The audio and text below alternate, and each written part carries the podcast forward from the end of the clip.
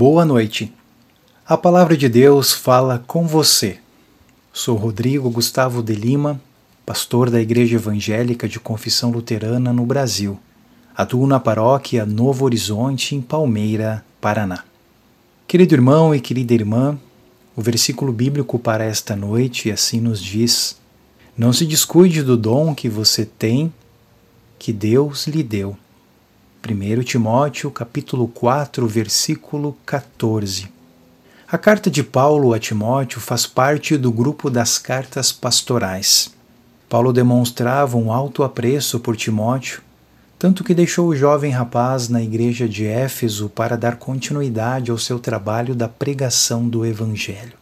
Paulo aconselha Timóteo a manter-se diariamente meditando nas Escrituras e orando a Deus para crescer no verdadeiro ensino.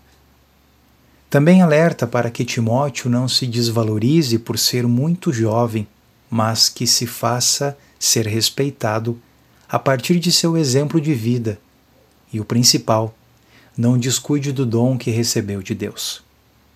Quando falamos em dons, não podemos deixar de lembrar de uma definição bem simples, a saber, que é um presente recebido de Deus para ser utilizado com amor, cuidado, fé e esperança em tudo aquilo que fizermos.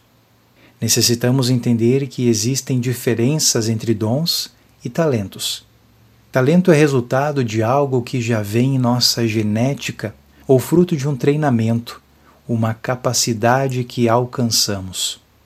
Um dom é o resultado do poder e ação do Espírito Santo agindo através de você.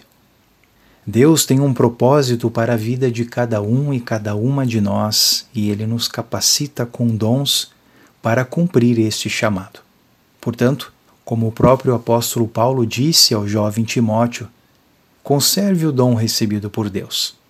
Não seja descuidado, descuidada para com essa graça recebida e nunca se esqueça de que ele serve para manifestar o amor de Jesus Cristo aos outros e ajudar na concretização do reino de Deus.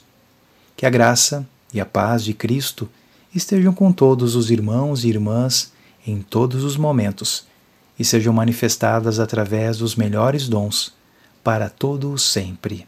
Amém. Convido para uma oração. Misericordioso Deus, Somos-te gratos e gratas por tantas vezes nos carregar, nos animar, nos estender a sua bondosa mão.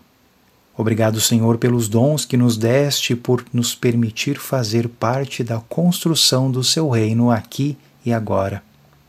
Ó Deus, nos conceda uma fé fortalecida a partir do seu amor por cada um e cada uma de nós.